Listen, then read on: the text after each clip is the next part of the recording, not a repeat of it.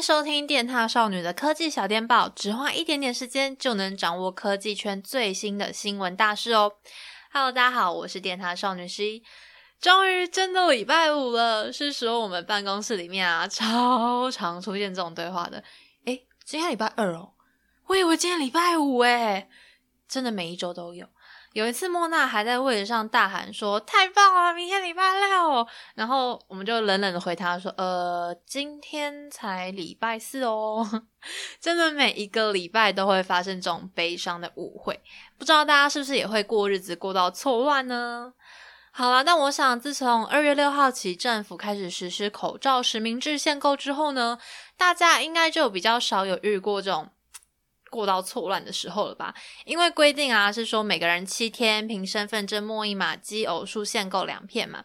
一三五只有奇数的人可以买口罩，二四六是偶数啊，零也是偶数哦。我想这个规矩大家应该都蛮清楚。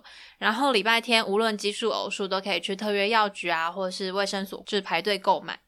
这两个月了以来啊，也有不少团队开发出了各种武汉肺炎相关网站，从口罩系统到对比自己是不是有跟患者到过同一个地方的地图都有哦。我真的觉得官方民间一起合力抵抗疫情的这种景象很让人感动。应该 不是我哭点太低。嗯，好啊，但随着我们口罩的增量生产啊，还有各部会彼此的配合，原本实名制是每个成人有两片嘛，那现在呢就变成七天有三片可以领哦。但是对我们这种上班族来说，根本没有办法花一堆时间去排队买口罩啊。那卫福部呢，本周就宣布，三月十二早上九点起，口罩实名制二点零上线喽。它最大的优点在于它可以预购，然后到超商取货。第一周的预购时间是三月十二到三月十八，你可以利用电脑插健保卡或自然人凭证网络认证身份之后购买，或者呢用手机下载全民健保行动快易通 App 进行身份验证。但我要跟你说，这个预购啊，它不是先抢先赢哦。官方呢会看最后登记的人数，如果超出配额的话，会在三月十九号统一抽签决定，然后呢让中签的人用网银、信用卡或 ATM 转账付款哦。有抽中的人，你可以在三月二十六到四月一号带证件到超商取货。同时，这期间你不能到药局买口罩喽，因为这期间你已经有口罩了嘛。那如果没有抽中的人也不要伤心，你依然可以去药局或卫生所排队购买哦。口罩本身的价格呢，还是维持每片新台币五块钱。那因为呢要到超商取货，所以呢要加上一个七块钱的物流处理费，总共是二十二元。我真的觉得这是一个非常佛心的铜板价，而且我不知道大家以前有没有买过，以前超商啊是三片就要三十九块了呢。这时候我再回头去看一下国外口罩的，就是卖价，真的是天价，所以我就深感庆幸，还好我们超早的把口罩控管起来，现在才没有发生过那种嗯一盒口罩要一千块的哄抬乱象。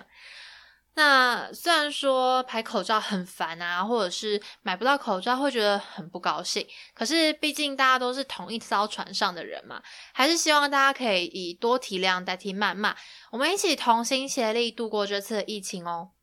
那对抗这一波病毒啊，除了要戴口罩保护自己，也要保护他人之外，也要好好的洗手哦，一定要用肥皂仔细搓揉你的手二十秒。你也可以搭配着 唱一次生日快乐歌来消毒啦。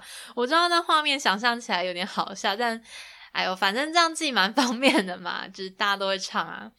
那手洗干净了，也要保持身边经常会碰到的东西干净才行，尤其是你的手机。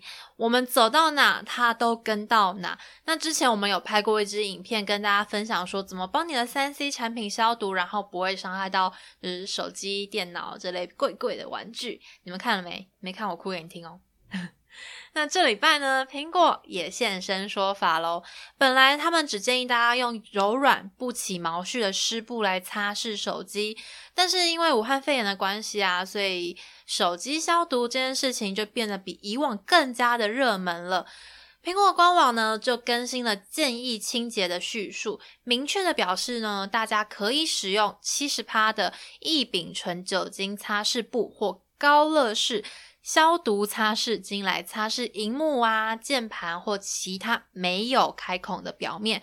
同时也要注意，不要直接把清洁剂喷在你的手机上，也不要用漂白水来消毒。更重要的是，不要把苹果的产品浸泡到任何清洁剂里面。同样，我也不建议大家把你的 iPhone 泡到水里面就是了。虽然说目前还没有其他手机厂商来跟大家说你应该要怎么帮手机消毒比较恰当，而 iPhone 这几年的销售额确实是有降低。但我想，苹果在业界的声量还是非常有权威性的。他给的建议，我想还是一定要听的啦。嗯，就是后续也蛮想要知道高乐士的股价，还有高乐士消毒擦拭巾的 销售状况是不是有暴增呢？毕竟苹果直接点名这一款产品，也是一个蛮少见的状况啦。最后啊，对女生来说，头发可以说是第二生命啊。本周戴森也发表了他们全新的戴森直发造型器哦。那他们表示说，他们的直发器可以确保每一段的头发都均匀受热。因为像是以前传统的直发器，你可能在拉的时候，可能你的呃头顶啊、发尾这两端会拉的比较不好。那在设计上，，Dyson 就有加强这个弱点。Dyson 的这个直发器呢，它可以无限使用，在最高温的模式下，它可以无限使用半个小时；低温模式呢，大概也有一个小时的续航力哦。那它还有加上一个特殊的把口，称之为飞航模式。这个飞航模式呢，就是可以避免我们大家出门的时候误触开机，然后被烫到。像我自己就很常被我的卷卷发器给烫伤。真的很烫，因为你呃，比如说你要让我的头发卷起来的话，自己的那种卷发器它可能都会有到嗯一百五到两百五十度的高温。我有一次被烫到，就是起了一个蛮大的水泡，然后痛了大概两三个礼拜。然后我之前有用过 Dyson 他们先前出的那个卷发器嘛，诶，那个卷发器真的 CP 值蛮高的，因为它其中一个部位是可以直接当做吹风机来用，我真的还蛮想买，但我最近没有钱，哼。好啦，回到我们直发器的部分。直发器呢，预计五月在台湾上市。那售价的话，可能会到一万五台币，是没有很亲民，没错。可是，嗯、就是戴森家的产品嘛，戴森家的产品很少有 亲民的时候嘛。不过，以我之前用戴森卷发器的体验来说，真的是蛮棒的体验。好啦，那这一次的 podcast 就到这边结束喽，我们下次。线上收听，再见啦，拜拜。